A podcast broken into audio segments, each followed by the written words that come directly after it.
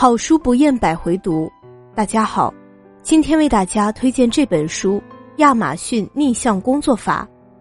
作者美国科林布里亚，美国比尔卡尔，播讲甜蜜。本期素材来自豆瓣读书，本节目由手艺人工作室出品。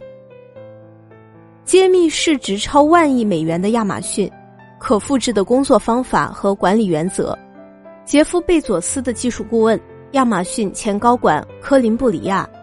亚马逊前数字媒体副总裁比尔·卡尔联袂打造。两人累计在亚马逊工作二十七年，深度参与亚马逊的重大决策。科林·布里亚和比尔·卡尔于二十世纪九十年代末加盟亚马逊。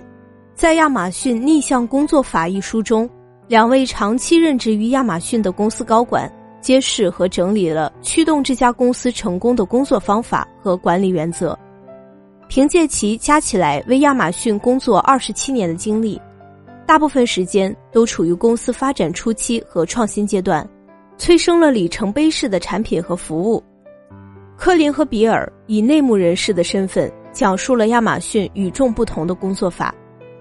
作者运用亚马逊领导力准则十四条，提供了经验和技巧。阐明了这些领导力准则如何有助于各个层级的决策，揭示了亚马逊公司文化的四大特征：客户至上、长期思维、渴望创新和运营卓越。亚马逊逆向工作法是一套实用指南，是亚马逊公司的成长故事，也是作者对亚马逊工作法以及对他们个人生活和职业生涯影响的回忆。他们指出。亚马逊取得巨大的成功，源于其坚持定义清晰、执行严格的整套原则和实践。一九九七年，贝索斯发表第一封致股东信，这封信经典到什么程度？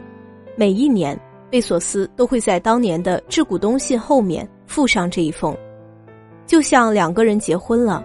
每一年的结婚纪念日，你都要给你的爱人朗读当年的第一封情书。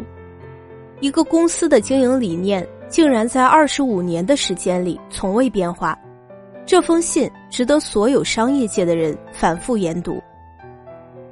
二零一八年其实是世界经济并不太好的一年，中国智能手机出货量出现了大幅下降，也是中国股市很不好的一年。在这一年里，亚马逊的财报却逆势而上，贝索斯第一次成为了世界首富。亚马逊一直因为没有利润被长期误解，这一次，误解变成了巨大的困惑。其实这种误解没有减少，而是被加倍了。大众只关注八卦，似乎只有贝索斯的绯闻和新欢才重要。在一九九七到二零一八年这二十年亚马逊的发展过程中，二零零四年看起来是非常不起眼的一年，实际上。却是亚马逊凤凰涅槃实现重生的一年，把这一年比作万历十五年，是说这一年非常不起眼，没有人注意，并不为外人所知。但这一年亚马逊发生的事情，值得所有中国互联网行业、非互联网行业的人深入研究。实际上，更重要的，能够同时打赢这四场战役，并从此成为一个无边界的亚马逊。成为电商行业之外诸多完全不同领域的霸主，是因为亚马逊在二零零四年内忧外患的情况下，进行了痛苦的自我革新，开除了很多无法跟上创新步伐的高管，并通过深思熟虑，打造了经典的亚马逊管理机制。